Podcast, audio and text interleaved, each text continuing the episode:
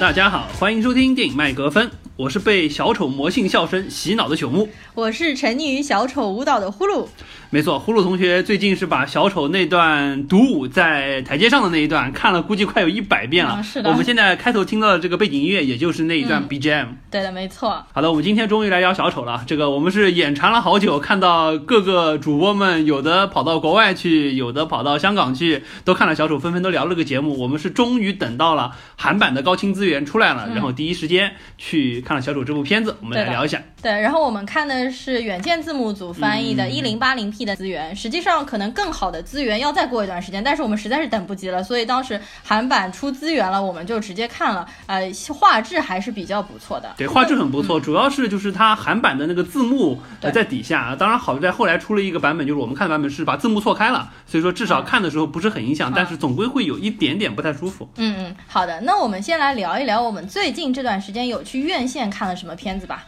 好的，我们先来说两句我们看的《决战中途岛》这部片子吧。这部片子目前的票房是一点五亿人民币，总体看下来是中规中矩，我可能打个三颗星这样。我差不多也只能打个三颗星。这个片子给我的感觉就是，呃，让我又重新回顾了一下那段历史，但是它整个剧情的铺设有点闷，一个场景跳一个场景，让我看的有点急。就是我觉得每个人都是各演各的，就是一方唱罢一方登场这样的感觉。包括里面的演员，我觉得也是没有好好的用。比如说，当我看到前野中信出来的时候，我是非常欣喜的，因为他是一个演技派的演员。但是在这部片子里面，他感觉变身成了望远镜本体，他在镜头里面不是拿着望远镜在看，就是准备拿起望远镜看。包括这部片子里面的特效，因为我知道这部片子是完全没有用实景拍摄，也没有用模型拍摄，所以特效虽然非常的精致，但是让我感觉有点像放 PPT，就是它像在背景里面放，对但是人物是在前景里的，就隔离的非常开。就其实给我想到什么，就是想到复联四里面紫薯叫什么灭霸，他拿的那个 Reality Stone 放了一波 PPT 的那种感觉。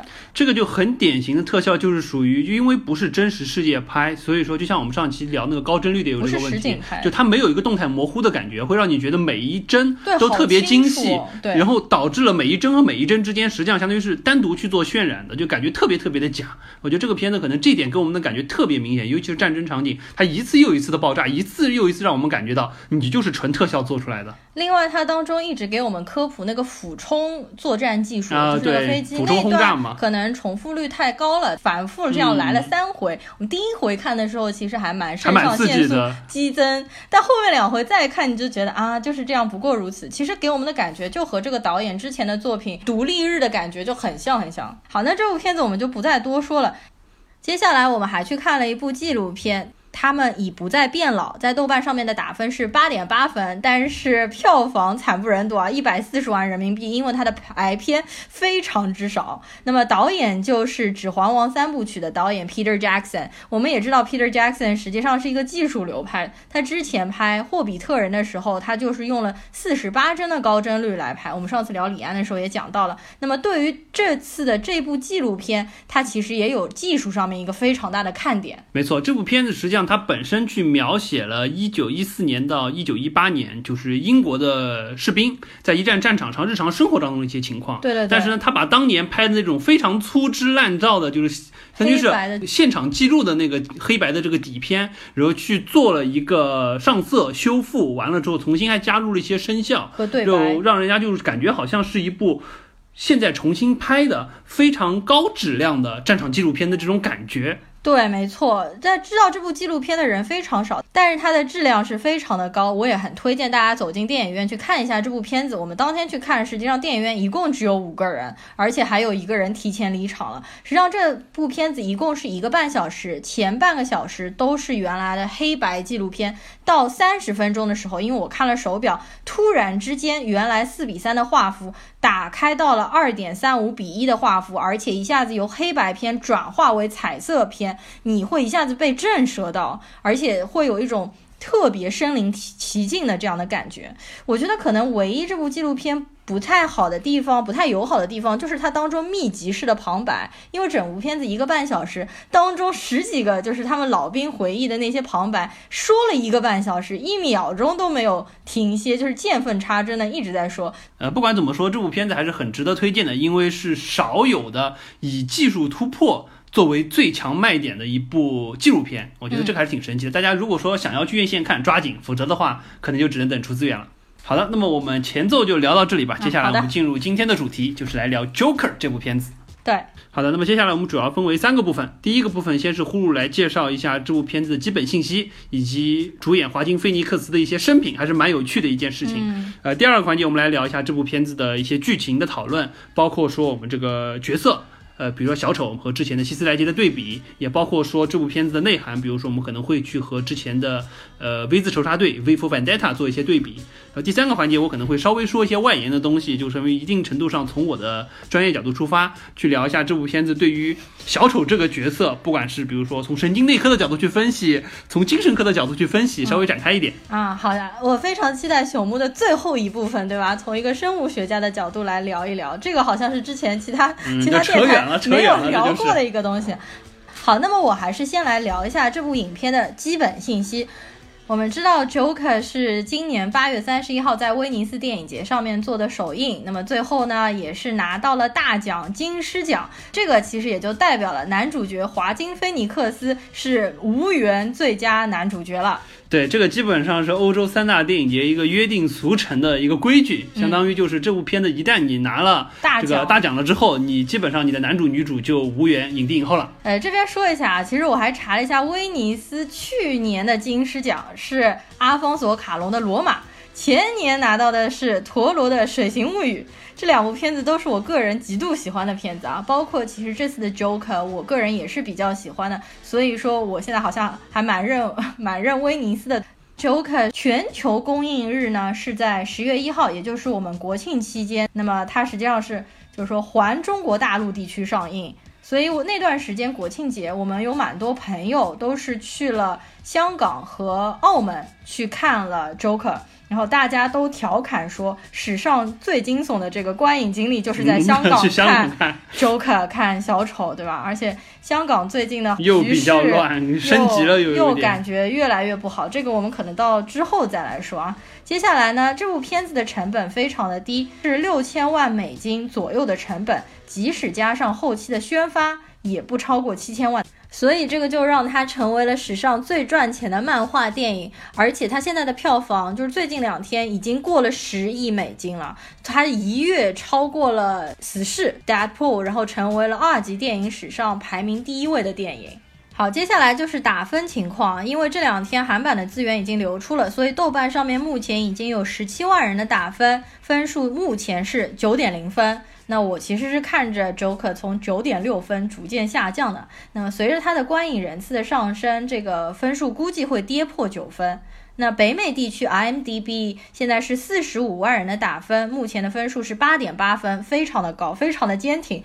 而且它这部 Joker 现在在 IMDB 的排行榜上面，电影的排行榜上排第十六位。接下来就要说一下影评人的打分，这个其实蛮出乎我意料的。Metascore 的分数居然连六十分都没有到，他正好打的是五十九分，等于是不及格。这个倒是挺奇怪的，我不知道是影评人对于他这个题材可能会带来的社会效应有一点担忧呢，还是怎么样？居然给的分数如此之低。因为你会觉得好像，如果作为权威机构来说，那威尼斯他都拿了金狮奖了，你怎么可能 Metascore 连六十分都没有到，对不对？然后我就展开看了一下这部片子和以往的没有到六十分的烂片不一样，就以往的烂片可能分数都是集中低分，但这次我发现这部片子的分数是两极分化，有很多家权威的媒体打出了是满分一百分，我看到至少有五家媒体百分之五十五是给的好评，但是有百分之将近百分之二十的媒体给的是差评，就是最差的一档。我觉得可能是因为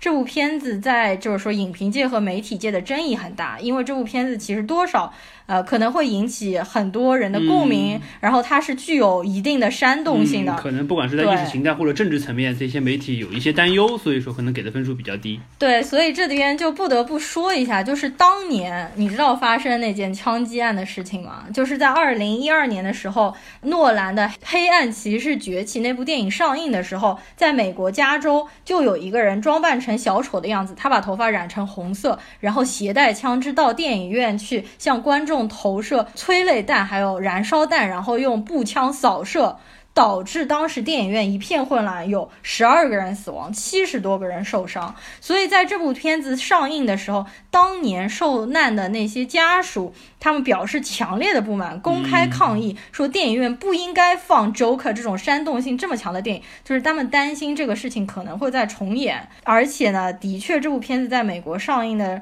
期间，美国的官方也发出了通知，就是说 FBI 都发警告 要加强加强安保，然后不能让戴面具的人进电影院，然后就是担心会发生小丑电影当中最后一幕的这种事情，或者是 V for Vendetta 最后的事情，然后对应可能出现的恐怖袭击活动。所以我们也是可以理解，这部片子的确是有不少的人对它产生了非常负面的态度，有很多人是给这部片子啊打了非常低的分数，这我都是可以理解的。呃，接下来我们就来讲一下小丑的导演和主要的几个演员吧。导演的话就是 Todd Phillips 托德菲利普斯。其实我对他并不是特别的了解，我就看过他的宿醉系列，因为他其实也就是宿醉系列成名的 Hanover。然后 Hanover 三部曲当时也是在二级的这个票房上面排名非常高，也是属于成本很低，票房高。他是属于一个就之前是擅长拍喜剧的导演。对对对。接下来我们就来聊一聊这部小丑当中当之无愧的男主角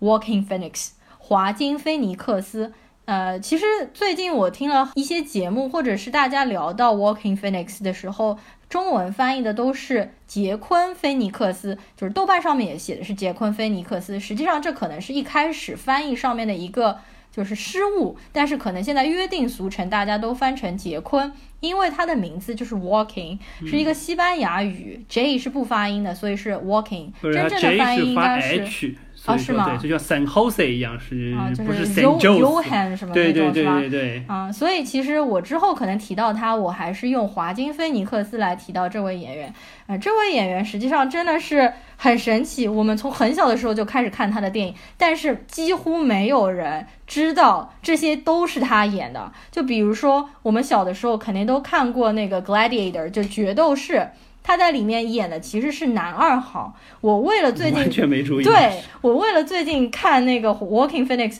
我最近又把导演加长版那个一百七十一分钟的决斗是从头到尾又过了一遍，欣赏了一下华金菲尼斯当时才二十五岁，他演那个非常暴虐的国王嘛，罗马的那个凯撒，他在里面演的也是属于那种非常变态、非常边缘化的角色，他把自己的父亲给闷死了，就包括在这部片子里面 Joker。把他的妈妈用枕头给闷死了。他在那部片子里面把他的父亲就是贴在自己的胸口，直接就这样掐死了。你知道，他就专门演这种很有一点就是精神病边缘的这种角色。然后我为了研究 Walking Phoenix，我今天其实看了不少他的生肉的脱口秀，就比如说那些。Jimmy Fallon Show 啊，Jimmy Kimmel Show 啊，鸡毛秀等等的，然后那些主持人都很紧张嘛，就是说，因为在 Joker 里面他有一幕嘛，对吧？他去参加那个脱口，一言不合就把主持人给崩了。对，所以说后来我在看的时候，那个弹幕上面都在说这个华金菲尼克斯准备掏枪了。他这个演员给人的感觉是什么？他给人的感觉是比较特立独行的，是那种性格男演员。因为他接的商业片是非常少，就屈指可数。他基本上挑战的都是那种边缘性的角色，亦正亦邪的反派啊，或者是接一些闷骚的文艺片。所以大家对他其实了解并不是太多，包括就是在好莱坞，美国的观众对他其实也并不是很了解，因为他总体给人的感觉是比较神秘的。他上脱口秀也几乎不聊自己的私人的事情。那么我今天看脱口秀的，我给我觉得他的感觉是这样：他虽然不怎么涉及到个人的隐私，但是他对主持人的态度还是比较友好的。他不是那种很犀利的演员，比较软萌的一个演员。而且因为他演完 Joker 之后，他马上又肥回来了，所以就和 Joker 在电影里面呈现的这种感觉是完全不一样的。他现在这种独特的性格，以及他对商业片不屑一顾的这种态度，可能是和他童年的经历是有关的。很多人不知道华金菲尼克斯，但是我觉得可能有更多的人是知道他的哥哥叫 River Phoenix，就瑞凡菲尼克斯。因为瑞凡菲尼克斯实际上是九十年代好莱坞的非常著名的男演员，就是像。当年的小李子的那种，嗯，对，然后他也是当年小李子的一个偶像，就小李子和他在一起的时候，小李子都不敢上前跟他搭话的那种类型。但是他有一点和希斯莱杰经历像，因为他在二十三岁的时候就是由于吸毒过量然后死了，所以这件事情对 Walking Phoenix 应该是造成了非常大的阴影。这个我们就从头开始说起，因为他童年的经历非常的另类，所以可能造就他现在这样的个性。好，我今天真的是查了不少的资料啊，就是看了不少的这个纪录片啊。华金菲尼克斯他是一九七四年生的，然后比较恐怖的一件事情，可能大家都不知道，就是他的父母。曾经在七十年代加入了当年臭名昭著的一个邪教组织，叫做 The Children of God，翻译过来就是上帝之子。这还蛮夸张的，对，我从来没听说过哪个 哪个演员家里原来有这样子的故事。对，是的，没错。然后他父母就是作为那个邪教组织里面的两个传道士，就是去布道一些很变态、很另类的一些想法。其中这个邪教组织的有一个。呃，核心的想法是鼓励儿童性行为，就是鼓励儿童和儿童之间和儿或者儿童和成人之间的这样一个性行为。那么当时因为华金菲尼克斯可能刚刚出生，就是才不满三岁，所以他并没有遭受过性侵。但是就我前面所说的，他的哥哥就是更加出名的 River Phoenix。他自己有说，他在四岁的时候就失去了童真。天哪，四岁这也太小了。是的，所以他可能这个事情也保护了华金菲尼克斯。他们哥哥哥弟弟两个人的关系是非常非常好的。然后在整个布道的过程当中，他们家是完全没有收入的，所以说他的父母是需要他家的小孩。他们家一共五个小孩，但是当时他还有两个妹妹还没有出生嘛，他就是需要他们家三个小孩子沿街乞讨。后来 River Phoenix 说，他们从小家里就是住在一种很简陋的棚屋里面，没有厕所，然后老鼠横行，所以他的童年应该来说是非常悲惨的。一直到一九七八年的时候，他的父母才觉得好像这个邪教组织开始不对劲了，才开始脱离那个邪教组织，就从委内瑞拉又偷渡回了美国。他们其实是是美国人，然后那个搞了一圈搞到其他地方，然后又偷渡回了美国。那个时候，华金菲尼克斯也就是只有四岁的样子。他们回到美国，就到了美国的好莱坞。然后呢，他们原本这个这家人的名字是不叫 Phoenix。因为我们知道英文当中菲尼克斯的意思就是凤凰，就是他们把自己原来的名字改成了 Phoenix，寓意浴火重生，重新开始。从头开始的对他们家，你知道本身的姓姓什么吗？不知道。姓 Bottom，就是底端的那个 Bottom。啊，好吧。就就让你感觉从底端回到了顶端这样的一个感觉，所以是那个时候他们家的人。才改名改成了 family name，改成了 Phoenix，而且他父母有一种非常那种呃矫情的琼瑶式的少女心。他们家不是五个小孩吗？五个小孩的名字，大哥叫 River，就是河流，然后二姐叫做 Rain，就是雨。华金菲尼克斯他原来的名字 Leaf，就是叶子。还有两个妹妹，一个叫 Summer，夏天，一个叫 Liberty，自由。对，好文艺，但是好不像人名，像给宠物起的名字那种对，是的，没错。所以你可以看到，这父母取名字也很不负责，而且这父母就是应该是属于挺奇葩的一对父母。估计思想上肯定是有些问题。是，那么他们当时到了好莱坞，还是居无定所，基本上是没有房子可以住，还是流落街头，出租棚屋或者是住房车里面。所以呢，他们父母两个又把这五个小孩全部都推到了。好莱坞就是去让他们演戏，去让他们做童星。啊，在那个大哥 River 和这个二哥华金菲尼克斯，因为他们两个演技比较好，长相也比较出众，就被当时的星探看中了，在当时就演了一系列的电视剧。后来 River Phoenix，也就是我刚刚所说的啊，他更加的出名，他在八十年代就成了一线童星，九十年代就演了各种各样的大来大的好莱坞的片子，而且他也是奥斯卡也提名，然后还拿到了欧洲三大里面哪一个的影帝奖，你知道吗？但是就是在一九九三年，River Phoenix 可卡因和海洛因 OD 了，就是吸食过量，对，然后当场应该就昏迷了。当时只有十九岁的华金菲尼克斯，他是给九幺幺打电话的，呼救的，报警的。但是因为他的哥哥非常的出名，所以他当时呼救的这段录音在媒体上面被反复的播放，所以他当时就精神崩溃了。是啊，这个压力太大了。所以你想，他的经历实际上是非常曲折，而且非常黑暗的，而且他对他哥哥的爱是非常深重的。因为为什么呢？因为这次在 Joker 公映前，我看了他那一段 clip，他其实在 Joker 公映前，他还聊到了他的哥哥，他谈到了很多他和他哥哥童年的往事，讲了很大的一段话来致敬他的哥哥，就是 River Phoenix。所以他现在的这个性格阴暗的一面，有可能就是因为他小时候的各种各样的经历所造成的。好，那我们再说回这部片子啊。实际上，华金菲尼斯他一开始是拒绝演小丑这部电影的。对，因为好像之前还听说有是找他准备去演 Doctor Strange。对对对。后来是他不愿意说一下子签那么多片约。对。然后完了之后，漫威去找到了这个卷福。然后这部片子他拍，他本身也是明确的说肯定不会拍续集，就拍这一部为止。呃，但是他现在又说可能会拍。我觉得可以理解了，因为 可以理解，毕竟就是还是受到让他就说受到了更多人的关注，包括这部片子也给了他一个释放演技的地方，我觉得可以拍续集啊，我我不反对他这个就食言的这个这个这个这个状态，真香的状态，对吧？他其实一开始是拒绝，就是他也觉得这种漫改电影里面的角色太符号化了，所以他不想演那种非黑即白的卡通角色，而且他又担心一演要演好几部，所以他不演。但是因为后来那个 Todd Phillips 跟他说了很久，然后说这可能是一部独立电影，然后又是二级的，然后创造自由度很大，所以呢他就接受了。而且我今天看他采访，他说的是因为。他和 Todd Phillips 见面了之后，他觉得这个导演非常幽默，非常讨人喜欢，人应该是很好相处的，所以他就接下了这部电影。而且他在这部电影当中的确是展现出了那种不疯魔不成活的那种敬业精神。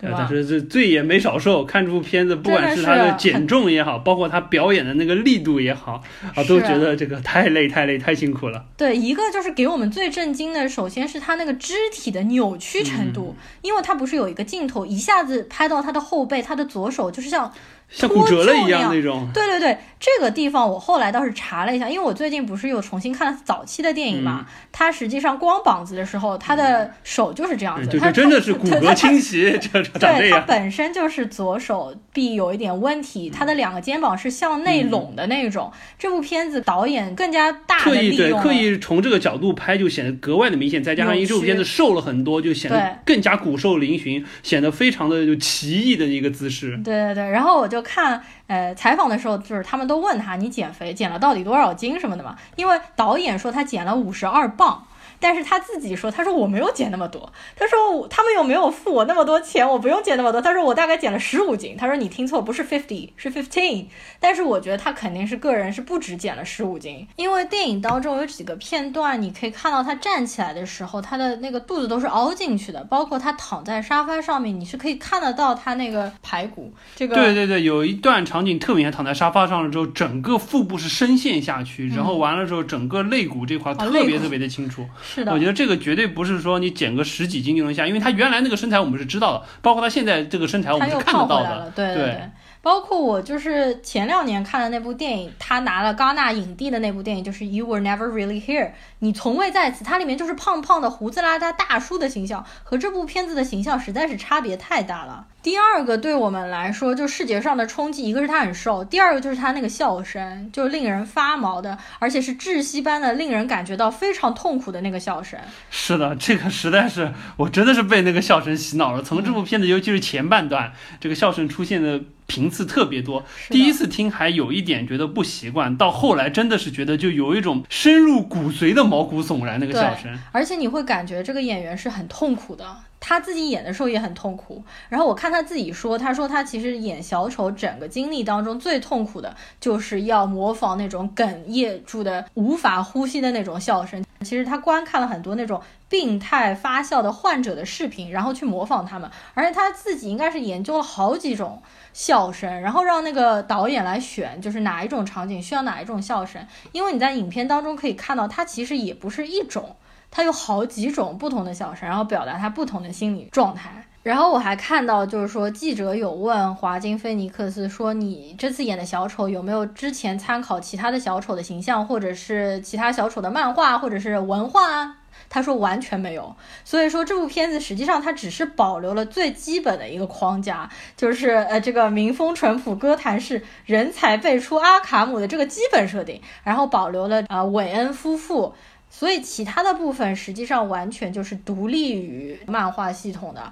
如果是之前完全不了解 DC 漫画的人，都是可以来看这部片子的。好，华金菲尼克斯我们就说到这儿，说的稍微有一点多。实际上他已经拿过三次奥斯卡的提名了，两次男主，一次男配，但是都没有获奖。那么明年的奥斯卡，他其实应该就是最有力的最佳男主角的竞争。我也觉得是，毕竟第一之前也提过了，第二这部片子已经演到这份儿上了，对吧？这个谁敢和我 PK？然后我们再快速来说一下几位配角吧。首先就是 Robert De Niro，罗伯特·德尼罗在里面演一个配角。那么这部片子因为本来就很致敬罗伯特·德尼罗的《喜剧之王》和《出租车司机》，这个我们到之后也会涉及到。完了之后就是饰演小丑女邻居的那一位，叫做沙季·贝兹，她实际上就是我们非常熟悉《死侍二》当中演 Lucky，就是演那个叫做就运气超级好的那个超能力的对，他叫什么？呃，多米诺，对，那个，多米诺，对，对对对。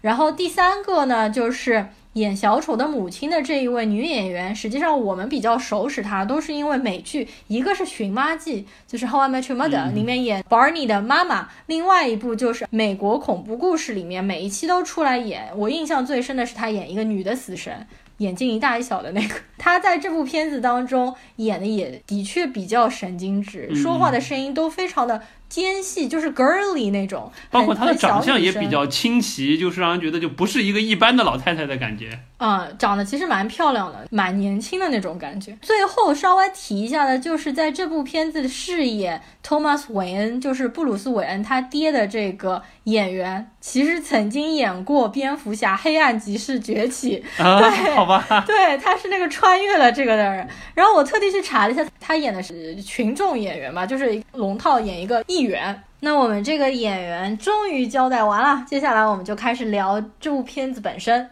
那熊木，你先说说看吧。我先说一个比较有意思的问题啊，就是这部片子看完了之后，我的感觉还可以，但是我不禁去想，如果这部片子它不是说说的是 Joker，不是这个站在蝙蝠侠对面的小丑，而是说是就是这么一个一个反派角色，或者说是这么一个另类的英雄。它的票房和关注度是不是还会这么高？或者说，我对于它的这个打分还会那么高？可能就不会。所以说，回过头来说，这部片子可能如果说要理性的看，还是要重新去看待一下。如果说它不是小丑，不是这个蝙蝠侠对面的 Joker 的话，会是怎么样？我觉得我可能呃，只如果说单从这部片，我可能只打三分。但是因为它是 Joker，三分，对我不是三颗星。三颗星，三颗星，六六六七六六分到六七分的样子。但是因为他是 Joker，而且因为之前我们说过有就是希斯莱杰之后可能再无小丑，但这部片大家看完了之后依然对他褒奖有加。我也觉得确实是这个演技，对，就爆棚的这种感觉，而且完全从另外一个角色角度去塑造了小丑的诞生。所以我觉得。最终我的评分可能是四分，或者说如果打分呃四星四星四星。对我现在可能觉得打星会好，因为打分有时候真的比较难，就是我不太容易界定说五分五点五分六分到底差在哪里。嗯，但是三颗星四颗星五颗星差距还是很明显的。我觉得可能在我这里就是一个四颗星的片子，还是不错的。这部片子我在豆瓣上面的打分也是四颗星，就是我是非常推荐这部片子，但是它还没有好到完美无缺，就是我可以打五颗星，因为我觉得这部片子的文本上面可能有点简单，原创性上面稍微有一些降低，这个我们一会儿到后面会详细再说的。然后它的优点当然是非常强烈，整部片子的这个音乐使用的非常好，而且它的反派人物特别有魅力，我是特别容易被那种会跳舞的反派所吸引的，就我小。小的时候第一次看，呃，这个杀手不太冷，里面你还记得 Gary Oldman 演的 D A 的变态的警察，他一边听着那个贝多芬的交响曲，一边手里面拿着枪不停的杀人，他幻想一边跳舞一边指挥一边杀人那个场景，我就非常的迷恋他，你知道，Joker 给我的感觉也是这样一个非常有魅力的反派。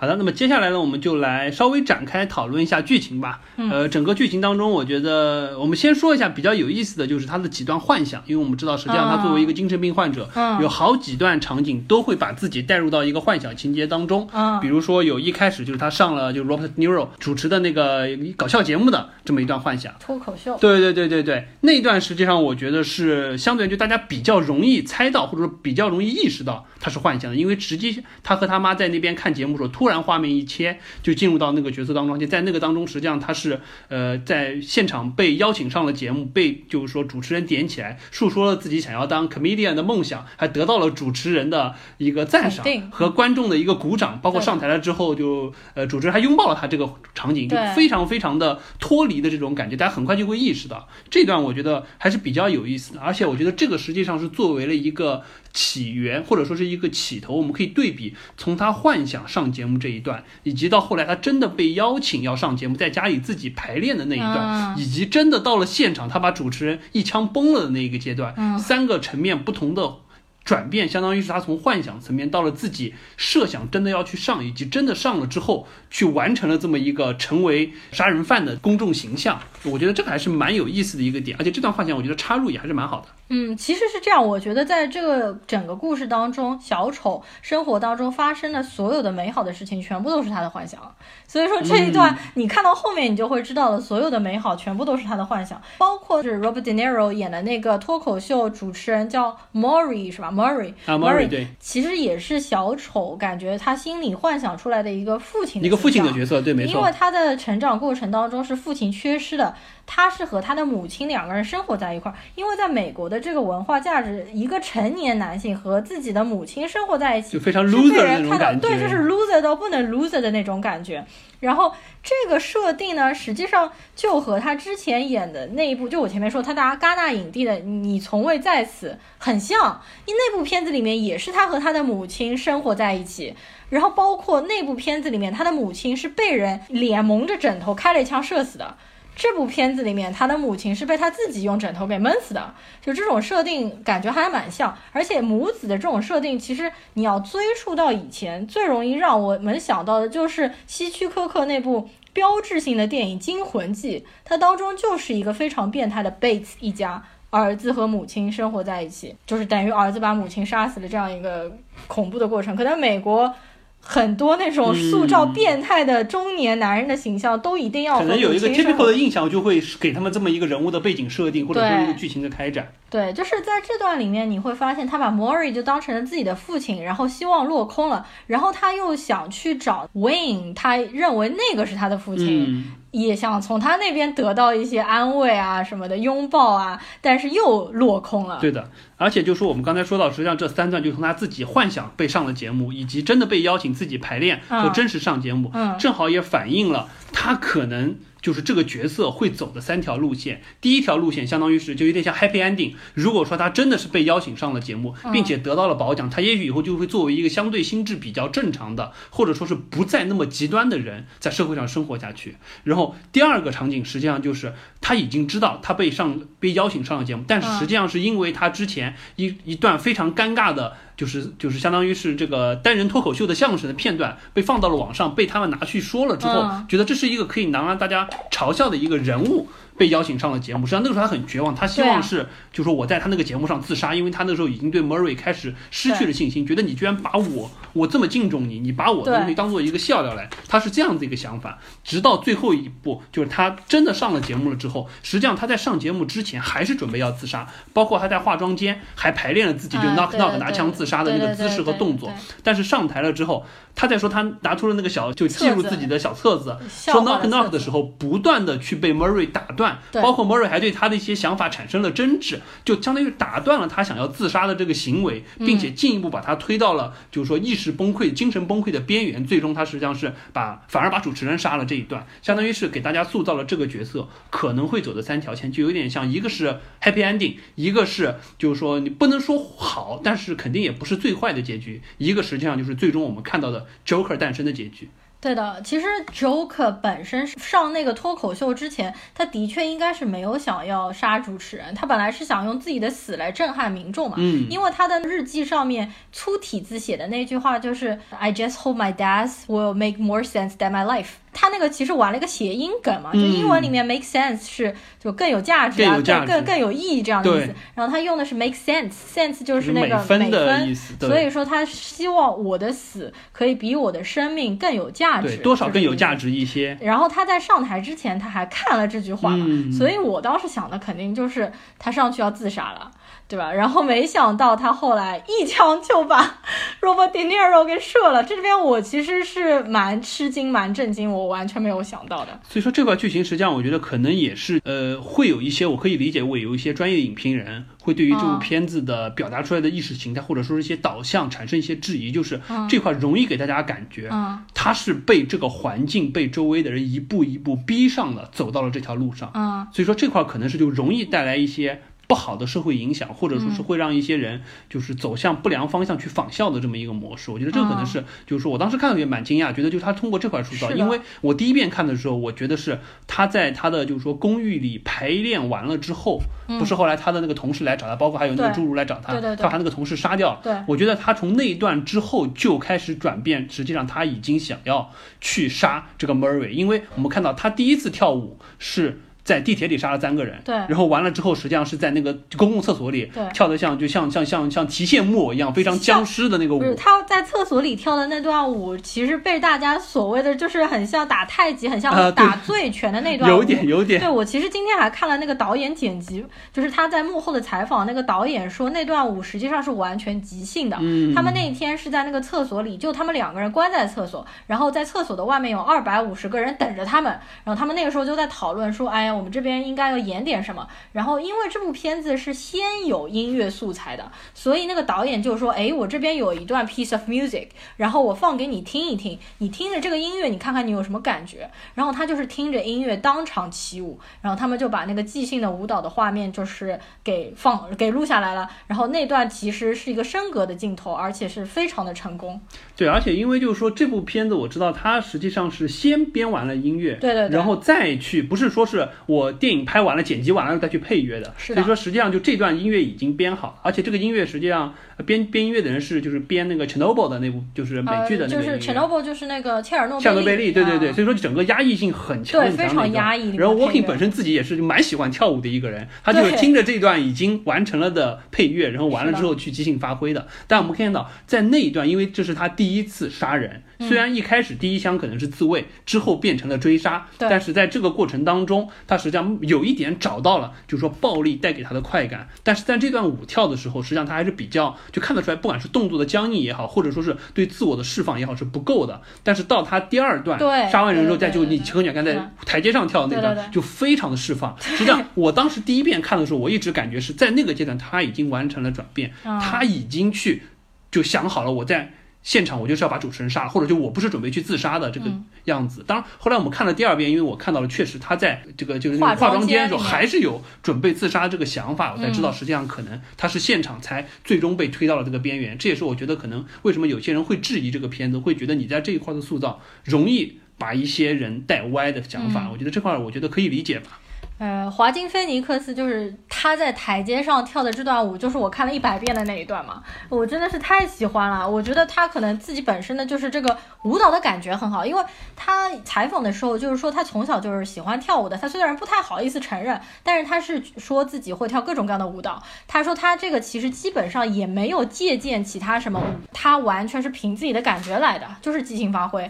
他台阶上那一段我有看了花絮，其实本来是很长很长的一段。然后呢，他们就是剪辑了其中几个可能最有力的片段，然后穿插在一起，而且它非常的踩点嘛，那个音乐，嗯所以就看得非常爽。而且小丑在跳舞的那段台阶，现在在纽约就已经爆红了，网红了变成网红爆款，就每天无数的人打扮成 Joker 的样子去那边跳嘛，这个地方就被称为 Joker Stairs 嘛。我在网上看到了有一些就是女生打扮成小丑的样子去那个台阶上跳，然后他们拍出来的后面的短片，它的镜头还有角度完完全全就跟那部片子一模一样，你知道吗？就还原度非常高。对对对，好的，呃，我们再说啊，就是说刚才说的是，就是说第一段幻想，就是他上节目的这一段幻想，实际上就引发了后续一连串的对比，以及 Joker 这个角色，就 Arthur 变成 Joker 这个过程当中一段一段几个阶段性心情转变的一个过程。第二段幻想实际上就是说，那个是到我一开始是我没有意识到，或者说是我没有第一时间会就是说把它联系到可能是他的幻想，就是我们刚才说的他隔壁的那个女邻居，那个黑人女性单亲妈妈应该是，然后完了之后和他就说有一段。有一段就是说，相当于是爱上了他这种感觉，有一段亲热戏，包括成为他的 girlfriend 的这种感觉。实际上那个一开始我是没有看到的，虽然刚开始就是他开门了之后，就他俩之间产生了这种暧昧的感觉，我还觉得好像有一点突兀。因为我觉得，第一，他俩年龄明显是有差距的；第二，就是说，这个 Arthur 本身在这里面这个形象也不是一个容易让人产生暧昧情愫的这么一个形象，怎么会突然起来？我当时，但是我没有想到说真的是幻想这一段。我也没想到说随着那一段就是越来越多，就是这个 girlfriend 的情节越来越深入了之后，我觉得好像有点不太对，感觉这个和这部片子之前的调性不符，或者说和 Arthur 这个。人物应该有的遭遇是不太符的，到最后我们发现实际上完全不是这么回事，这也是他幻想的东西。嗯，但是我觉得给他幻想这一段，实际上不管是他自己的幻想也好，或者说是安排了这么一个角色在他的身边也好，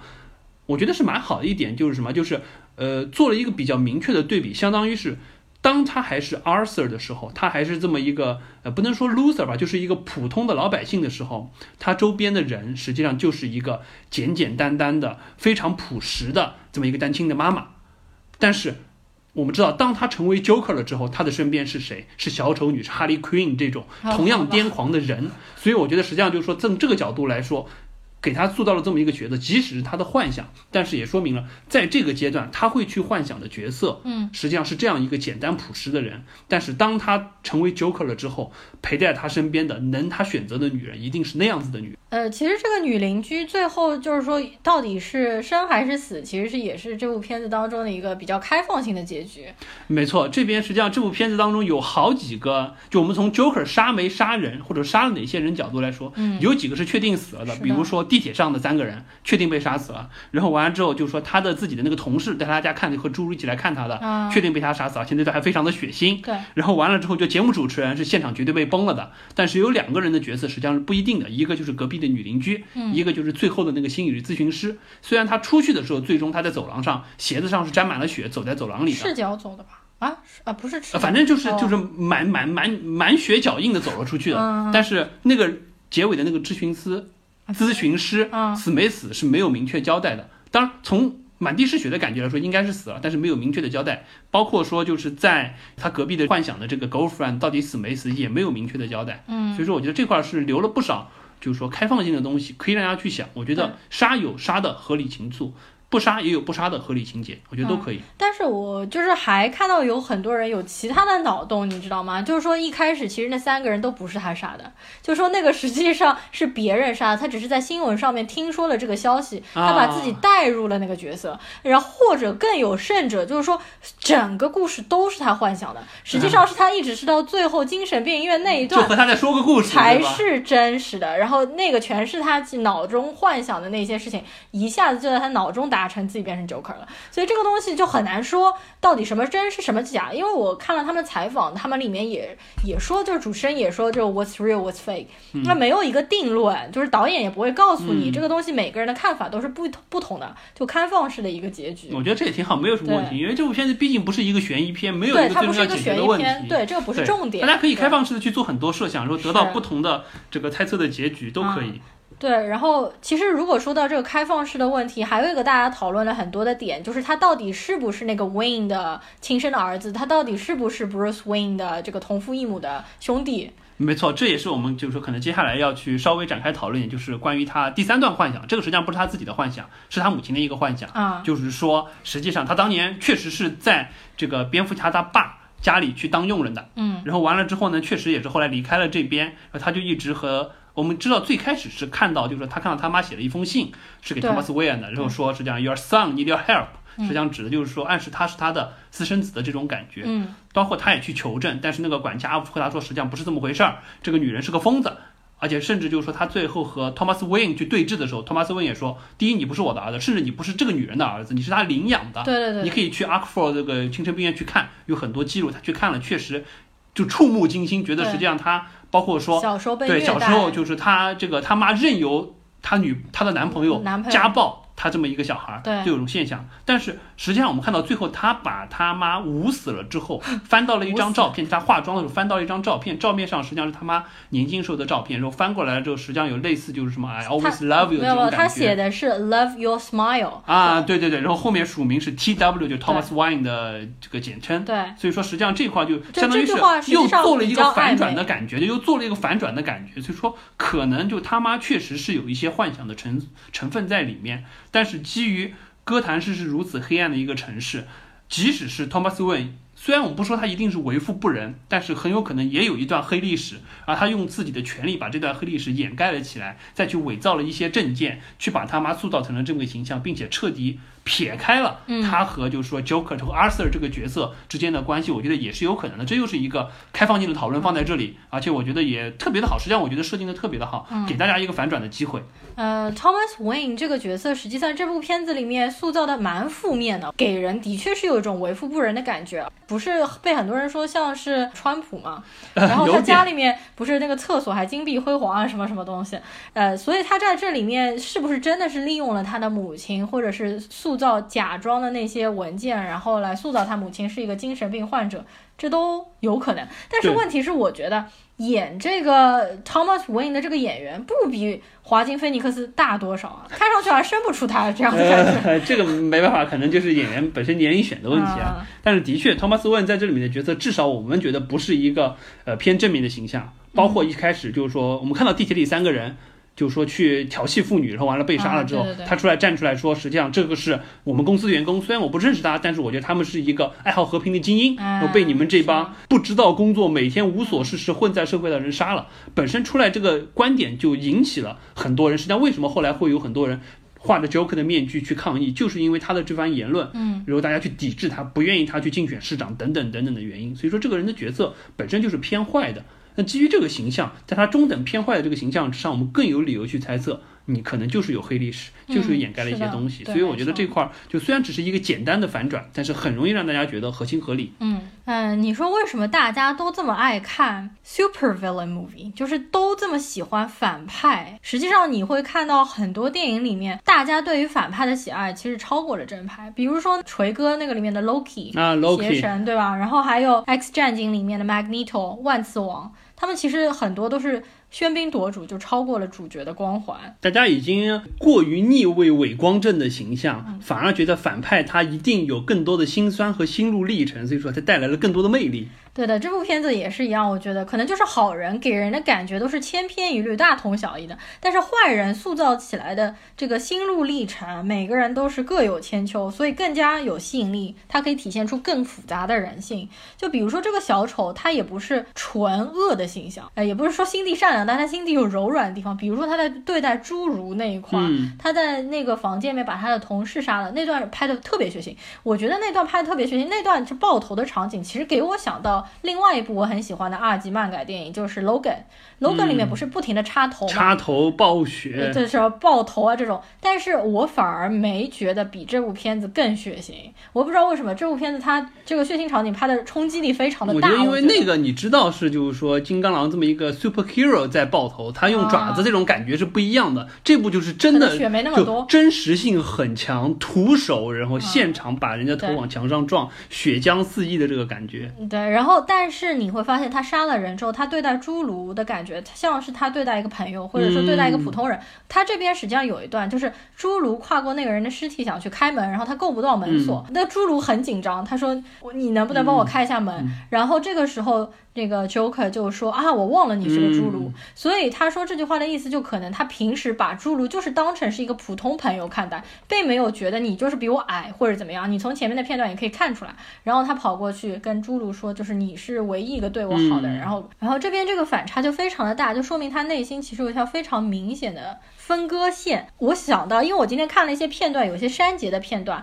原本的剧本里面是讲 Arthur 养了一只猫咪，好像是一只狸花猫还是虎斑猫在他自己家里面，他每天都是跟这只猫咪对话，然后到最后他自己完成了小丑的妆之后，他内心转变了之后，他把这只猫放走了。其实这一段就让我想到，恶人心中好像也是有一部分的亮光点，就是会让我感觉小丑这个角色塑造的非常的有血有肉吧。然后呢，说说这部片子的缺点部分，就是我觉得它的原创性。比较不足的一个点，就是如果说大家看过 Martin Scorsese 马丁西克塞斯之前的《喜剧之王》和《出租车司机》的话，就会发现基本上面剧本和人设和小丑几乎是一模一样的。就像你前面说的小丑这个人物，感觉他好像不是 DC 的这个小丑，他是任何一个人都是可以套进去的。呃，这部片子的导演就 Todd Phillips，他当时也把剧本寄给了马丁西克塞斯，让他看一下嘛。然后马丁西克塞斯好像就。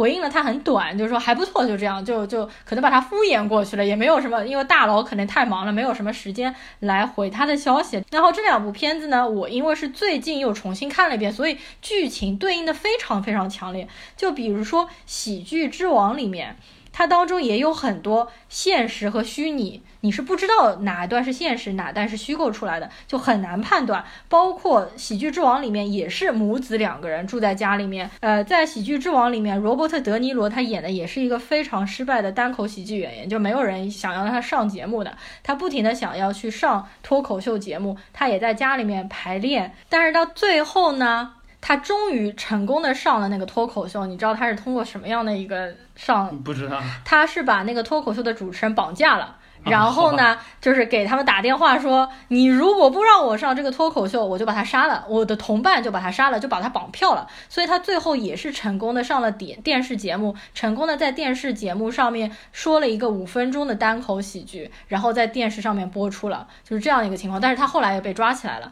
就整个过程其实。就很像，他们都是通过像电视媒体这样的一种传播方式，给大家传播主人公的一种心态。出租车司机他当中里面也有很多段是就和 Joker 这段很像，比如说他有一个女朋友，但是基本上是属于失败的一个爱情经历，所以呢，他突然之间就开始搞来枪支，和 Joker 一样，他要去刺杀总统，包括他里面 Joker 开始杀人等等。Joker 一开始在电梯里面遇到他的女邻居，不是他们有一个手指对着自己脑袋。开枪的那一幕，那个实际上也是出租车司机最后罗伯特·德尼罗杀了很多人之后，躺在沙发上面，手对着自己的这个太阳穴比枪的这个姿势，就各种各样的桥段呢，给我感觉。嗯，和那两部前作非常的像，就相似感特别特别的强，就已经不是单单的致敬了，是连镜头的运用都如此的相似。对，但是小丑的文本我觉得还是比较简单。你要说真的从艺术层面来说的话，小丑并没有达到像我前面所说的那两部片子那样的高度。剧本的原创性不强。如果说大家要去欣赏一下，就是马丁·西克塞斯的那两部片子的话，我觉得也是非常好的，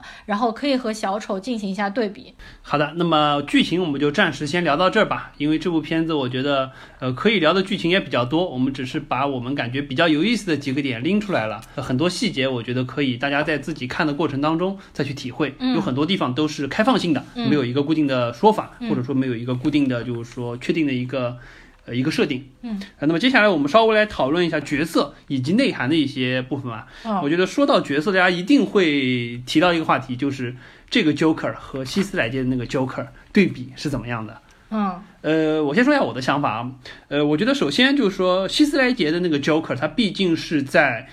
蝙蝠侠三部曲当中，黑暗爵士呃黑暗骑士崛起的那第二部最精彩的一部当中，作为一个反派的角色出现，而且确实，首先我们承认希斯莱演技非常非常的到位，而且把那个 Joker 是塑造到了一个巅峰，基本上就是说那个 Joker 已经算是可能算是欧美所有反派角色当中可以比肩万磁王的这么一个反派，就是 Number One 的这么一个受热度的一个角色。他比万磁王明显要演得好啊。呃，但是就是热度上可能半斤八两。热热度上，你说热度上。对他们好像有过一个评分，好像反正基本上和万磁王就差不了多少票的样子。那个 Joker 大家一直在说，可能七赛季之后再也没有人能把 Joker 演好。但事实看到，这个 Walking Phoenix 演的还是非常好。但是两个 Joker 实际上塑造的方式完全不一样。那个 Joker 是一个站在超级英雄对面的反派角色，而且他是没有任何时间去展现他的成长，他一出来就是一个非常癫狂的，而且希斯莱杰的塑造也是确实是以一个就出场就已经非常成型了的 Joker 的形象，对而且他的那个是属于什么？是属于就是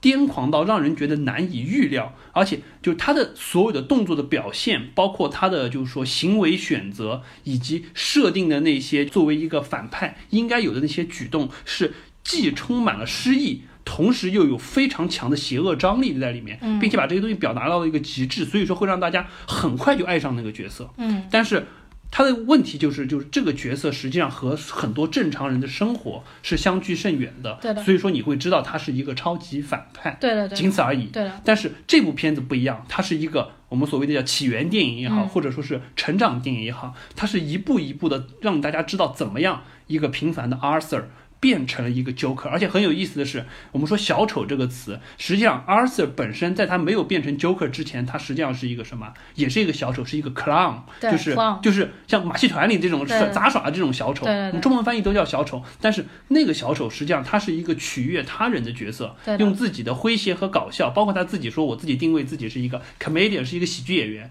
我是为了逗大家笑的。但是当造成了 Joker 了之后，实际上虽然都叫小丑，但是这个 Joker 更多的实际上是我来嘲弄世人，对我来把我用我的特殊的方式去挑战这个社会上不公平的秩序，或者说是任何不合理的现象，是这么一个角色，对是 make joke of others 的这种状态。对的虽然都叫小丑，但完全不一样。我觉得这个很有意思的一个对比，就是从一个这样子的小丑变成了一个那样子的小丑，而且在这个过程当中，因为我们可以看到这个人成长的过程当中，我们刚刚也提到，从他比如说上节目，从幻想的到排练的到真实的这三段，自己心路历程的改变，包括说他本身他也知道一开始他就是一个精神病患者，他要服用七种药物，嗯一直去克制自己的病情，直到后来因为社会福利的削减，没有药吃了，也没有医生看了，包括一系列的杀人事件，导致他自己心路去转变了。所以说这个过程实际上更容易让我们在看的过程当中，整部片子的节奏也不是特别快，让你容易把自己的情绪深陷进去。完了之后就会觉得一种什么感觉，就像这部片子他提的，说当他变成这个小丑的角色，到底是我的这个问题，还是说整个世界越来越疯狂了，整个哥谭市是越来越把人往这个方向去逼？所以说，我觉得这块是完全不同的小丑的塑造。从 Joker 这个角色来说，我觉得 Walking Phoenix 实际上塑造的更好，或者说是演绎的更加充分。但是从让人第一眼就爱上的感觉，我确实承认，还是这个让我们癫狂的那个希斯莱杰的小丑，我觉得更有意思。嗯，就是大家经常都说啊，叉叉之后没有叉叉、嗯这种话，实际上现在就觉得是非常非常愚蠢的事情。当时一九八八年，蒂姆·伯顿拍出了杰克·尼克尔森里演的小丑，大家也说杰克·尼克尔森之后没有小丑。那希斯莱杰之后又说希斯莱杰之后没有小丑。那希斯莱杰之后，实际上还有另外两任荧幕上的小丑，一任就是 Jared Leto 演的那个呃《Suicide Squad》，嗯就是那个。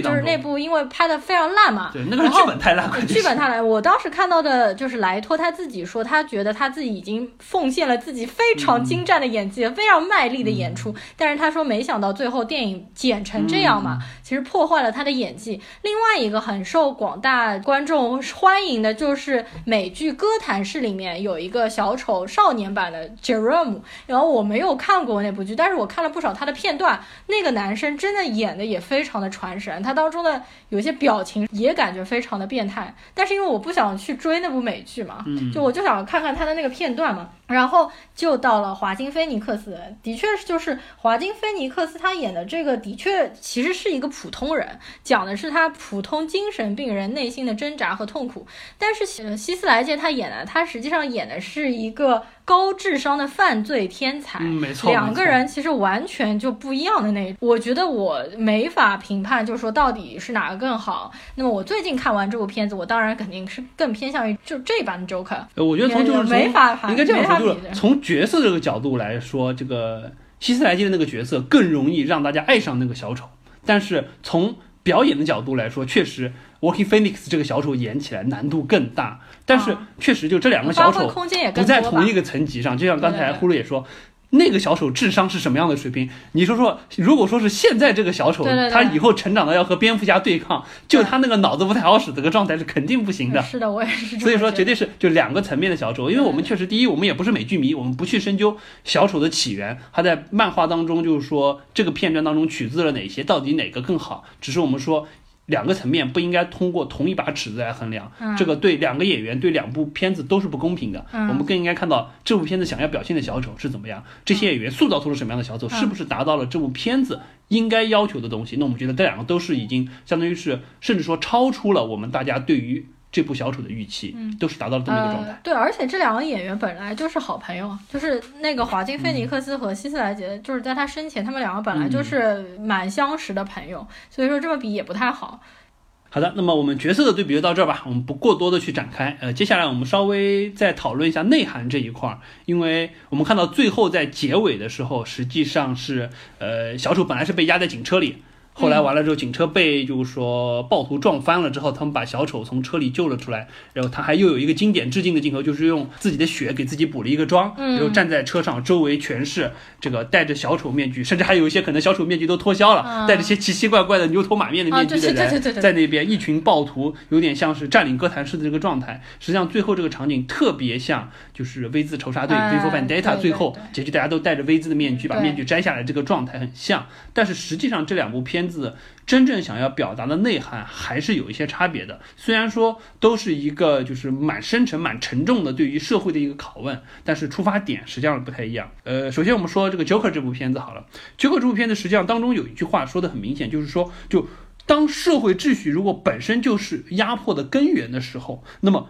破坏这个秩序的人到底他是反派，还是说维护秩序的人他就是英雄？实际上完全不一定。也许你破坏秩序的人实际上是打破了这个牢笼，维持秩序的人才是一帮迂腐的卫道者。所以说，这部片子最终小丑实际上他有一句就是说很经典的话：混乱实际上才是最理想的秩序。嗯尤其是对于哥谭市这样一个如此不堪的城市来说，我们知道哥谭市实际上。非常的黑暗，非常的压抑，整个社会背景就是一个属于，首先整个城市是缺乏这个增长力的，它的经济发展不够好，然后所有的人生活实际上也非常的贫苦，包括就是说整个社会的秩序特别特别的乱。我们看到地铁上打砸抢的这种事件非常习以为常，有很多市民也不作为。那在这种情况之下，实际上我们就可以去理解。当民就是出现小丑地铁杀人事件了之后，民众为什么那么快的就站边在了小丑这边？当 Thomas Wayne 发表了那个宣言，说你们这帮实际上你们这帮 loser 靠借着小丑的面具来为非作歹，嗯来枪杀我们这种善良的、爱好和平的，对吧？公司员工。很快民众就站到了那一边，而且这个事件发酵非常非常的快，几乎在第二天，所有人就已经戴着小丑的面具去市政厅示威去了。当时 Walking Phoenix 还混在人群当中，阿瑟还混在人群当中，去去去看了那一段场景。所以说这块儿就是很容易让大家理解到这么一个现象。但是这一块儿大家有会就会就会进进入到后一步的讨论，就是那么回过头来，你 Arthur 变成 Joker 的这个过程，你到底说你是 Joker 这个角色是一个掀起革命的平民英雄，你代表了一些人，成为了就所谓的你想你想要成为一个 symbol，去去变成这么一个符号性的角色，还是说你只是 Arthur，你借用这个角色去继续扮演你这个滥用暴力的精神病人？这块实际上是容易比较，就是说引起大家思考的。而且这块实际上会有一个什么比较有意思的东西，就是我看到网上有一段讨论蛮有意思的，就是我先我先做一个背景说法，就是在二零零七年的时候，斯洛文尼亚有一个作家叫齐泽克，他当时写了一篇写了一篇文章，写了一写了一本书，叫《暴力六个侧面的反思》。嗯，他主要说了一个什么？他就当中提了一个叫系统暴力和主观暴力。说的是什么事情呢？就是我先说一个故事啊，这个当中说了这么一个故事。嗯呃，一个民主投票的政府在举行公投的时候，发现有百分之七十的人投了弃权票。嗯，当时政府就很生气，这个相当于是你这次选举是无效的。然后完了之后，政府就勒令说我要再举行第二次公投。结果在第二次公投的过程当中，有百分之八十的人投了弃权票。嗯那么回过头来说，政府觉得一定是有人在从事一些反政府、反社会的举动，导致了这么多人不去投票。完了之后，政府就开始通过高压的政策，不断的去抓，不断的去寻找，不断的去搜捕这些人。但实际上，最终的结局是，确实政府也没有找到一个合适的反政府的组织来去对抗他们。所以说，最终导致的结局是，政府它实际上在这个过程当中塑造了一个反政府的组织，作为一个他要去打压的对象。但是在一系列高压政策之下，整个城市或者说整个国家，它的日常秩序还是在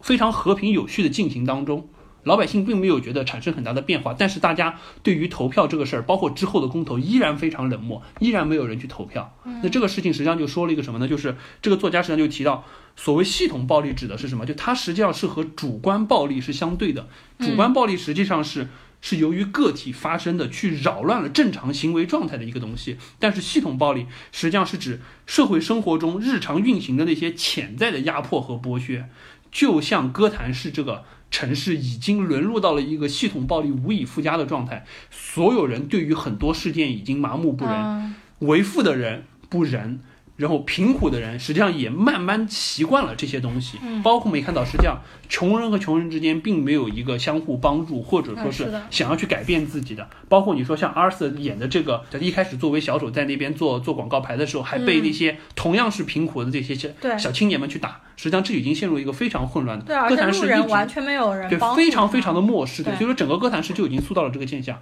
所以说实际上是什么？就是在这部片子当中，相当于是。Joker 或者说 Arthur 通过 Joker 这个角色，以主观暴力的释放，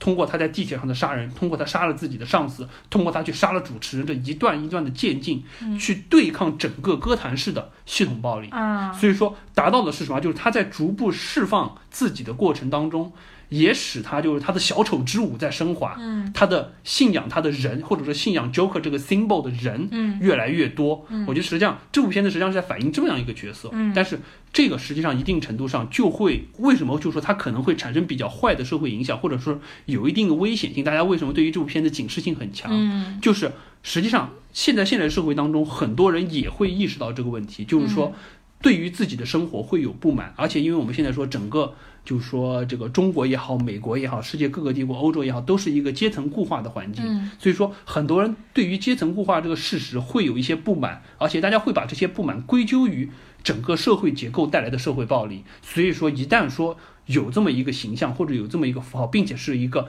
可以面具化，人人都戴上这个面具的方式去。来宣誓，或者说是去释放自己的主观暴力的时候，容易产生一些社会动荡的现象。嗯，我觉得这个可能是就这部片子容易带来一些社会不安定因素，可能比较大的一个宣发口或者宣泄点。嗯，真的有一些人就说，不管是呃，确实是就是说有反动意识的人或者组织，运用这个点想要去煽动一些事情，可能真的会有。会有一些不良的社会现象出生，就是说这个是这部片子本身特有的东西，但实际上从就是说 V 的角度来说又不太一样。就 V for Vendetta 那部片子，实际上它是另外一个角度去，虽然最后的震撼的感觉很像，但实际上角度不一样。因为就 V 实际上它提的是什么？就是说，如果说恐惧成了维护政权的工具的话，那么人民。是不是应该拿起暴力作为武器这么一件事情？嗯，所以说实际上最终他想要反映的是什么？就是通过意识的觉醒去颠覆一个集权的政府。因为我们知道《V》这部片子它本身塑造的是一个就纳粹式的集权政府，有一个非常非常强的至高无上的政党和一个对和一个就是说领袖，所以说控制人们的一切思想。所以说，实际上确实就像刚刚说的，《一九八四》这部这部这部这部小说，它实际上因为二十世纪本身就有一个非常强的就反乌托邦的传统，在整个文学界当中，就自由意识产生的反乌托邦，实际上这部片子就完全对应了《一九八四》的这么一个场景。是的。所以说，回过头来说，就是说，如果说它产生了恐惧和暴力。人民应该怎么样去反抗它？反抗的起点是在哪里？而且这部片子实际上是去致敬了，就是说一九零五年英国的那个火药谋杀案，就当时也是想要去炸政府嘛，对对对，只是说当时没炸成，对，就非常奇迹般的没有炸成。那这部片子实际上我们知道，V 最后通过自己一己之力完成了把国会炸了这个事情，嗯，所以说而且正好他当时上映的时候，二零零五年是四百周年的时候，哦，对，所以说但这部片子实际上是什么？是是 V 通过自我的牺牲以及自己的就是。不能说偏执，应该说是自己的执念去完成了唤醒民众内心意识。因为我们看到最后实际上是所有的人围在了那个周围，看着国会大厦爆炸，大家戴着的面具纷纷拿下了 V V 的面具，并且就是说我们看到他们就是说民众内心意识觉醒了之后，他们以非暴力的方式。去使暴力的军队最终也放下，主动的放下了武器，嗯，去缓解了这么一个斗争。而且因为内心的觉醒，我们知道集权政府可能会在这个节点之下不再会诞生。生。所以说实际上是是这么一个方式。嗯包括当中实际上它的一个中心思想就是说，就面具之下实际上不是一具具肉体，是一个个思想。而思想实际上是没有办法杀死，因为它是刀枪不入的。就他说到，就 beneath this mask there is more than flesh, there is an idea, and ideas are bulletproof。所以这块实际上就实际上是在想的是意识的觉醒，尤其是在集权政府统治之下的意识觉醒。它和我们之前说到 Joker 当中这个所谓通过主观暴力去反抗社会暴力是不太一样的。嗯而且这个东西实际上是就很针对的是类似法西斯的这种集权政府之下，为什么我们说当国当时德国的民众为什么会依然陷入在就是说受到法西斯政党摆布的这个过程当中？包括说像意大利当时为什么会有这种现象？实际上一定程度上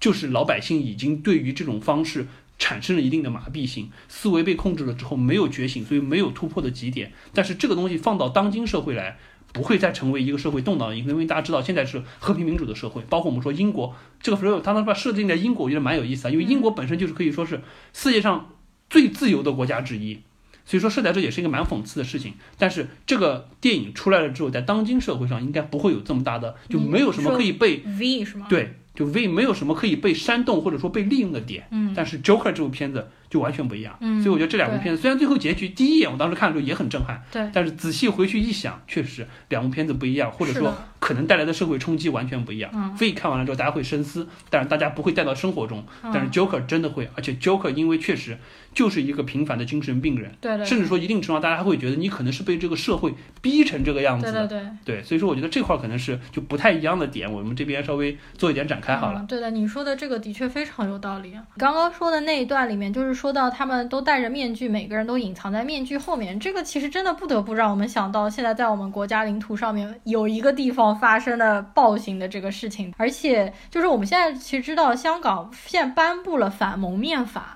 这件事情为什么我这么敏感？是因为我们英语培训行业，就是我们学生要去香港考 SAT，当时正好是十月五号考 SAT，反蒙面法是十月四号颁布的，所以导致那天晚上有大量的人就是游行示威、假打抢，导致第二天早上我们学生考试 SAT 的考试时间延迟三个小时，而且后来我学生有回来给我看了他们当时拍的偷偷拍的那个录像或者是什么的，就酒店下面真的是有一大群人。就堵在那边，所以说我们现在都不敢让学生去香港考，都要去比如说日本、韩国或者新加坡这些地方去考试了。没错，这个面具这个事情确实是很容易促使，呃，就像古斯卡夫勒庞写的《乌合之众》一样，容易让人陷入到群众情绪当中，嗯而且面具隐藏了自己的真实面目，更容易大家去以一种非理性的方式去释放一些不应该释放出来的暴力情绪。所以说这块确实是，呃，我觉得是应该好好管制一下，而且这段时间香港又就。暴力事件冲突又升级了嘛，是的，所以我就希望可以尽快的平静下来，这样至少我们以后还可以去香港看电影。啊，这个不知道可不可以了。然后这个电影，实际上我是觉得通过电影是可以释放负能量的，就是说你可以感受电影里面的这种暴力或者猎奇的体验。但是作为一个就是说心智健全的成年人，你是不可以去模仿里面的这种行为，应该要分得清楚，就是说现实与虚拟的区别。就大家还是要。理智观看电影，然后看完电影之后就要全身而退。你可以欣赏这种艺术，但是你不能去效仿它。好的，那么我们最后一个环节，我们就来稍微，我们刚才也提到，从我的专业角度说几个可能别的台不太会扯到的东西。是的，呃，首先我先假装我是一个神经内科的这个专业人士来分析一下。我当时特意好奇的查了一下，因为 Arthur 当中他是有一种病，会就是说不自主的笑，他还专门当时在公交车上，就是和那个黑人母女之间有一个小对，纸条有一个小纸条，说实际上我有一种病，我可能控制不住自己的笑容。这个呢，我们看到就是说整个片子当中，他这个他这个毛病触发的动机，好像是在一些尴尬的场景，或者说是有一些他觉得不知道怎么表达自己情绪的状态，嗯或者说包括他上台了之后，就他有一种有点像是就是内心的那个喜剧那个 comedian 的角色要外显出来，想要去逗大家笑的这个状态，去缓解尴尬，或者说是去去改变情绪的状态。这个不能抑制的笑，实际上还真的我查一下，还真的有这么一个毛病。嗯神经内科的方面毛病，它实际上叫什么叫叫假性延髓情绪，叫叫叫 pseudo bubble effect，简称 PBA。这个毛病是什么情况呢？就是说，就患者他的表征是会有不适当的情绪表现，而且他会就不自主或者说不能控制的，嗯或者是哭或者是笑，哦而且这种情绪的表达。有些情况下是情绪的夸大，嗯，有些情况下是和本身的感受不一致的，就嗯本来实际上他想哭，但是他会笑，而且这种东西基本上是属于就爆发性很强，患者完全没有任何预兆就会表现出来，而且他也控制不了，他嗯什么时候停他也不知道，嗯。就是有这么一个现象，叫 PBA，确实有这么现象。那这个这个毛病治病的原因目前不是很清楚，有蛮多种可能性都会导致，比如说我们说像像 ARS，就是那个渐冻人的那个疾病，就霍金得的那个毛病，哦。也会有，包括像 MS，就是就是多发性硬化，是一种就去系统性的神经类的疾病，嗯，包括像有时候阿尔茨海默症到中晚期，少数患者也会出现这个情况，哦。包括还有比如说像中风，像 stroke 之后可能也会有，包括还有像有一些脑部的肿瘤，一些 tumor，它抑制到它就压抑到了某些就神经了之后也会产生，包括还有一类比较多的就是我们所谓的创伤性的脑损伤 TBI，就是 traumatic brain injury 这块儿实际上可能对应到当中就是 Arthur 小时候我们知道刚刚也说到，他母亲会纵容他的男友嗯。去殴打自己的小孩儿，嗯。很有可能就是 Arthur 小时候被虐，小时候被虐待的时候，头部受到了创伤，持续的创伤导致了他这么一个毛病。所以说嗯这块儿可能就是说，反正就啊而且是因为他成长的过程当中，他母亲一直给他灌输，就是 just put on a happy face，他一直给他灌输你一定要笑。然后他母亲为什么觉得他一定要笑？估计就是因为韦恩当时跟他说你笑得很好看，嗯所以他就神经变很有可态，能然后他就一直压迫他儿子，他也要他儿子一直笑，对所以他就变成这样子了。是，所以说当中就是反正这么一个这么一个特殊的症状的表现，包括就是呃这个 Walking Phoenix 塑造的非常好也非常难的这么一个魔性的笑容。啊、实际上确实是有这么一类疾病的，而且这类疾病影响因素还蛮多的。嗯当然，这块也有一个比较有意思的点，就要值得讨论，就是 Working Phoenix 这个笑，它这个不能抑制的神经类疾病的症状的笑，到底是真是假？嗯大家也会争论，因为我们会发现，它这个它这个诡异的笑啊，前期非常非常的多，嗯但是在他逐渐逐渐开始杀人之后，并且转变成从 Arthur 转变成 Joker 之后，后半段越来越少。比如他上了节目了之后基本上没有了，对，很正常。甚至说还有一段就是他在最后，他实际上是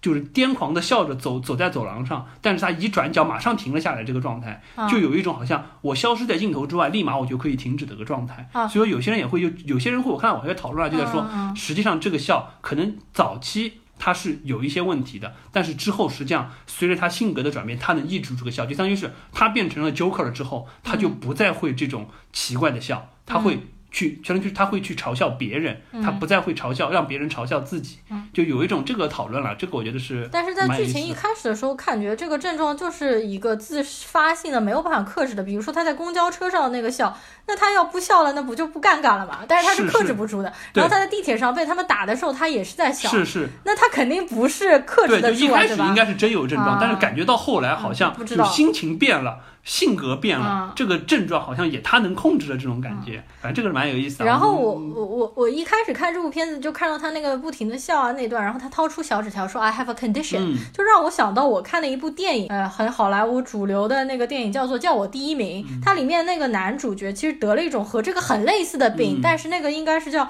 污言秽语症、啊。忍不住要骂人，就是忍不住要骂人，就是骂很难听的那种 f word s word，就各种骂，你知道吗？是一个真实事件改编的。然后这个人后来就是成功的成为了一个小学的老师，嗯因为他在给小孩上课的时候不停的要骂什么，但是他最后还是成功做了一个老师。这个让我想到了这个电影，然后包括呃路易 C K 的一部美剧就《百年酒馆》里面，他也有这样一个形象的一个。女女人，就她每次到了酒店看到了人，她就会马上把自己内心最黑暗的想法全部都骂出来。啊，就是是有这样子，然后后来他们身边的人就习惯了，在不习惯的时候，他每他们每一次骂完人，也要拿一张小纸条出来给大家看，说我是有我身不由己，实际上。所以这两个病是有、呃有关系的吗？呃，不太一样，就我们说，就这一类实际上是一类，就我们叫，就我们先首先区分什么是神经病，什么是精神病。啊，实际上这类是神经病，就实际上是你的神神经经有问题，就 neuro。neurology 哦层面你的神经有问题，因为笑这个事儿实际上不需要牵扯到高级的中枢，你的植物神经就可以完成的，相当于是就像哦条件反射一样，哦很容易就完成。但是你要骂人这事儿不那么容易，你在组织语言吧，对对对不对？你在有一系列的表现吧可。溜了，对，所以说这个实际上是精神类的疾病，就它实际上是一个就 psychiatry 层面的精神类的疾病。那回过头来，就我们再说说这部片子当中，实际上精神类疾病这一块儿，就我从一个神经内科的医生，如果我变成了一个精神科的医生，一个 psychiatry 层面的，那么我们会说什么呢？实际上，呃，我在说这个精神类疾病之前，我先推荐大家一本书，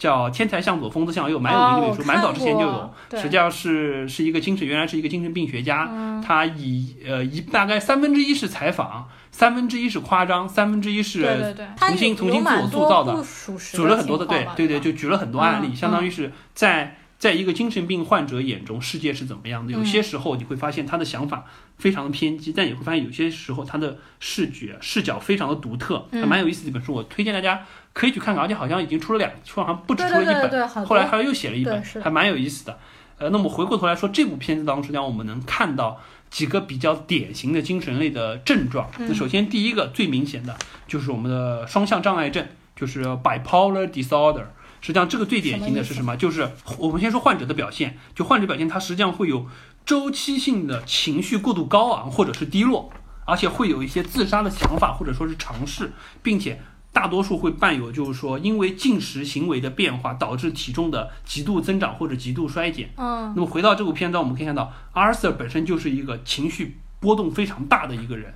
他有时候会非常的亢奋，有些时候又非常低落，嗯而且他也有多次企图举枪自杀的这个动作，包括他想在台上举枪完成就结束自己的生命也会有，甚至我们还看到他有一段。那段实际上应该是他幻幻想出来，就他自己钻到冰箱里那一段。哦，因为他第二天实际上在床上醒过来，他并不是从冰箱里出来的。嗯但是那段实际上就说明他也有这么一个想法。包括我们看到他实际上他就身体如此之瘦，他实际上在晚上回去做饭的时候，他只做了给他母亲的饭，他自己没有做自己的饭。就他实际上也会有这么一个现象。就这一系列症状，实际上第一个就可以判断的就是，相当于是，呃，一开始我们看到那个就是给他社会援助那个精神科的医生，嗯去诊断他，第一个肯定实际上就是双向障碍症，而且这个是非常非常明显，他所有日常行为当中每一个举动基本上都对应得上，这是一个。那么第二个就是我们看到精神分裂症，就 schizophrenia 这块实际上也很明显，而且它是属于就是精神分裂症有两种，一种是单向的，就主要是偏向于就是抑郁性格的，还有一类是双向的，它实际上 Arthur 在当中实际上是一个双向的，就是说它是同时有躁狂发作和严重抑郁两种表现型，而且这个双向性分裂症实际上在每一个患者身上病程还都不太一样，或者说表现的方式还都不太一样。那我们看到 Arthur 在当中实际上比较典型，就是第一，他幻想被别人认可，嗯他有非常强的这个欲望，不管是上台了之后受到主持人、受到观众的认可，幻想自己隔壁的女邻居爱上自己，嗯幻想就是说托马斯·威尔是他的父亲，并且接受了他，等等等等。因为他的幻想和现实这个巨大的落差，每一个幻想都落空了。我们说一二三个幻想都落空了，所以导致引导他慢慢慢慢倒向了自己的黑暗面。最终实际上变成了一个彻底疯狂的 Joker。这个实际上是精神分裂症的患者很容易在病症的过程当中，因为幻想和现实的差异，尤其是这种双向障碍、双向的这个精神分裂症产生的一个问题。所以这块也是蛮明显，而且这个可能是就我们如果说只是它是一个双向障碍、一个 bipolar disorder 的话。它实际上可能就是一个不能说人畜无害，但是说在社会上就是一个底层的精神病患者，但是因为他的精神分裂症这个层面，他才把它导致他可能往 Joker 这个方向转变一个最大的推动力。嗯那么第三个层面，实际上也是成为 Joker 最最直接的一个原因，它实际上是一个反社会人格，就 sociopath 这一块。而且这块实际上就是，就大部分反社会人格的人都会有一个什么现象呢？就是与人初识的时候，感觉是一个就随和而且无害的形象。Arthur 一开始和人接触，感觉也是这样，就感觉这个人好像底气比较弱，好像就是说比较低调，对对对，感觉不是特别张扬的一个人。嗯但是实际上呢，这些人往往特别擅长欺骗、操纵人和伪装。包括我们在这部片当中，实际上也看得到，比如说，我们看到一方面，我们说到就是说与人表现出无害这个状态，他一开始在那个就单口相声的时候上台的这个给人的感觉，除了他控制不住自己的笑，他给人感觉实际上是一个非常温和的人。他上来想要说一个就腼腆的想要说想逗大家笑话，作为一个 comedian 的状态。但是我们可以看到，当他最后想要上那个就是就主持人的节目的时候他就有非常强的操纵意识。首先，他告诉，因为他当时化了那个妆，嗯当时工作人员就觉得很紧张，说你这个东西会不会有什么问题？他说，哎嗯，没有关系。第一，我不带任何政治立场；嗯第二，就是说你就让我带着妆上吧，没有问题。嗯我实际上只是想演示一下自己而已。第二，他还说服了就是 Robert De Niro 说，请你上台介绍我的时候用 Joker 来介绍我。啊，停停一下，对这段我刚忘了说了，就是他在上台的时候，他不是跟 Robert De Niro 说，就是 Introduce me as Joker，这段完完全全就是《喜剧之王》里面一模一样的。我前面不是说《喜剧之王》罗伯特·德尼罗绑架了那个脱口秀演员，他要上脱口秀，他当时上脱口秀的时候，他就跟现场的工作人员说，Introduce me as the King，King 就是 King of the Comedy，就是喜剧之王。就是一模一样的话，然后呃，这个剧情也是一模一样的，然后他们后来就 introduce Ice king，就是说这是喜剧之王来了，这样就很像，你知道吗？包括他那个年年目掀开出场，哎呦，那一段都很像。好的，我们继续说回到，所以说实际上我们在 Arthur 这个身上可以看到，就是他本身实际上是一个双向障碍症的患者。然后呢，因为他的精神分裂症，实际上就展示了他这个剧情当中幻想和现实之间巨大落差，一步一步把他推向黑暗面，最终他的反社会人格就让他最终走上了 Joker 的这条路，成为了这么一个一个角色。当然，我们看到实际上除了 Arthur 之外，他妈就是 Penny 本身也是，就是说第一他肯定是有幻想症的。不管是就是他和托马斯·威恩之间有多少真实多少虚假，但是他的幻想症肯定存在，而且还不轻。嗯，同时呢，他还是有一个很强的自恋性人格。不管是就是他对于自己周边的人也好，对于托马斯·威恩对他的看法也好，对于他儿子也好，都会有很强的这么一个状态在这里。当然，实际上说说这些东西只是一个简单的分析。我这边实际上想额外想补充一点，为什么我想说这些东西，就是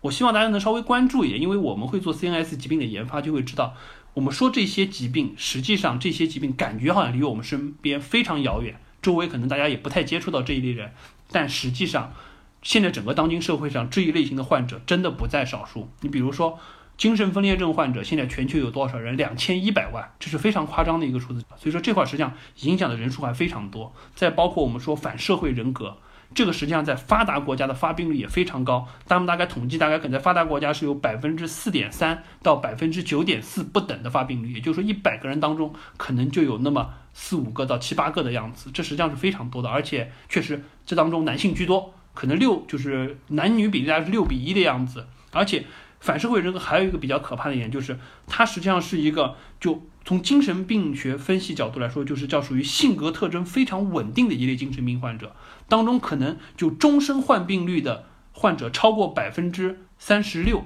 也就是说，可能有三分之一的人他是始终终身保持着反社会人格，他不会改变他，任何药物的治疗都不会改变他这个性格，他一直持有这个状态。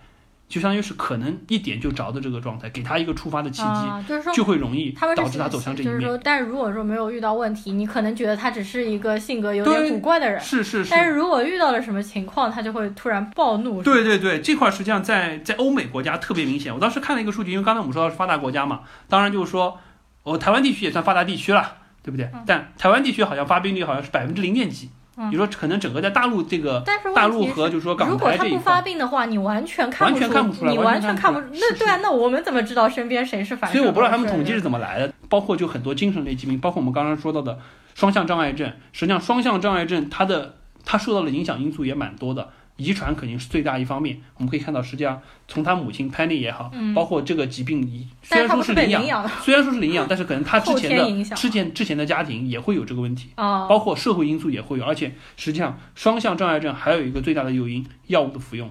因为双向障碍症实际上你比如说阿瑟他服用七种药物，这些药物实际上一定程度上就扰乱了他在脑中的一个动态平衡的，不管是神经递质也好，或者说是一些信号传递系统也好。实际上，这个东西长期服药了之后，容易导致双向障碍症。实际上，有不少的患者早期并没有这个症状的表现，只是说因为他有一些其他的症状，在服药的过程当中，逐渐逐渐产生了一些更多的精神类的症状。所以说，实际上最后我想说的也就是，我为什么把这个东西列出来告诉大家，一个是让大家看知道啊，为什么 Joker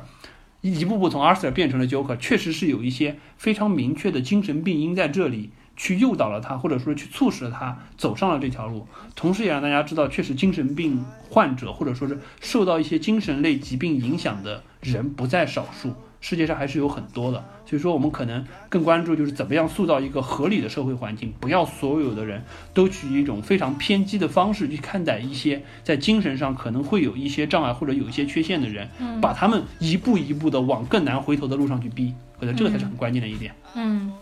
我们这期节目聊的比较长，已经超过一个半小时了，好像平时没有聊到那么长的时间。那么到节目的尾声呢，我们就来看看十一月份还有什么可以期待的电影吧。呃，我看了一下，可能就只有那么几部我自己稍微感兴趣的一点。一个当然就是《海上钢琴师》的 4K 修复最让呼噜激动的一部片子重映。这部片子能重映也真的是有生之年，我真的是没有想到。因为《海上钢琴师》其实是我在零六零七年的时候，当时年纪比较小，它算是我的启蒙电影。其实我为什么那么爱看电影，真的就是从《海上钢琴师》开始。当然，《海上钢琴师》之前也是看过很多电影的，但是就没有感触，你知道吗？就这部电影给我触。动太大了，当时看了这部电影就喜欢上了 Tim Ross，诞生了你的第一个男喜欢上了 Tim Ross 之后，我才了解了昆汀，了解了昆汀之后，我才了解了整个电影史，就是这样一步步的过程。而且《海上钢琴师》，我可能这部片子也看了大概不下一百遍了吧，当然夸张啊，几十遍肯定是有的，里面也是反反复复的听，所以这次我肯定会去找一个比较好的这个艺术院线，重新去看一遍《海上钢琴师》。